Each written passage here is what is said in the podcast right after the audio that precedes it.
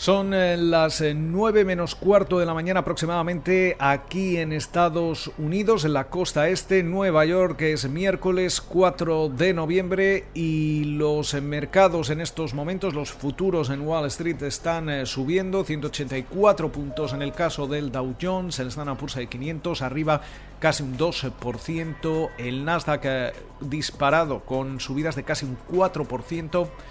sin eh, conocer todavía quién va a ocupar la, Casa Blanca. El West Texas Intermediate eh, se transa en los 38,67 dólares el barril y esa rentabilidad del bono americano a 10 años cae hasta el 0,78%. Eh, de momento, como comentábamos, hemos salido de esa noche electoral sin tener un ganador concreto.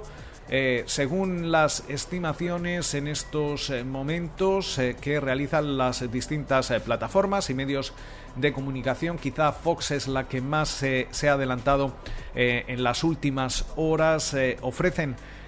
a Joe Biden alrededor de 238 votos electorales en el colegio electoral. Hay que recordar que se necesitan 270 para declarar la victoria. Donald Trump Queda rezagado 213 votos electorales, pero todavía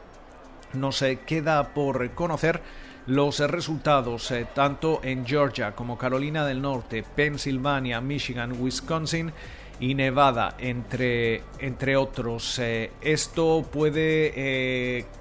cambiar la situación en las eh, próximas horas. Eh, Pensilvania, que se postula como uno de los estados eh, más contenciosos, podría incluso tardar hasta el jueves o el viernes en dar ese resultado final. Y mientras tanto vemos cómo en el Capitolio las cosas apuntan en estos momentos a un Capitolio dividido donde los demócratas mantendrían su hegemonía en la Cámara de Representantes, los republicanos aumentarían eh, eh, algunos de los escaños, se habla incluso en el norte de los 200 escaños, algo que afianzaría su posición como, como minoría y podría poner más eh, presión a cualquier proyecto legislativo. En el Senado ahora mismo las eh, cosas eh, también eh, parecen relativamente empatadas. parece que los republicanos podrían mantener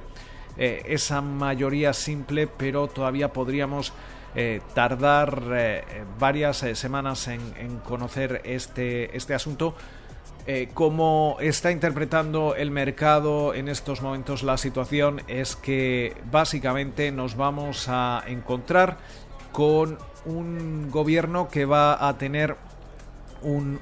bloqueo legislativo, esa barrida demócrata de la que tanto eh, se hablaba antes de llegar a la jornada electoral, no se va a materializar. Eh, incluso si Joe Biden llega a la Casa Blanca y en el Senado vemos un empate relativo entre demócratas eh, y republicanos, incluso si los demócratas eh, contasen con, con, ese, con ese voto de Kamala Harris para, para romper cualquier tipo de empate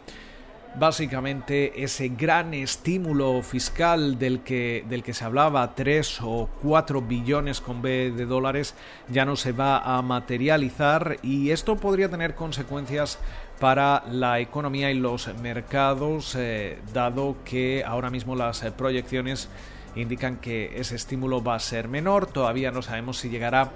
antes de finales de año o tendremos que esperar al próximo año, a, enero, una vez que eh, se constituya las eh, cámaras en el Capitolio y posteriormente el 20 de enero el próximo inquilino de la Casa Blanca tome posesión de su cargo. Con lo cual,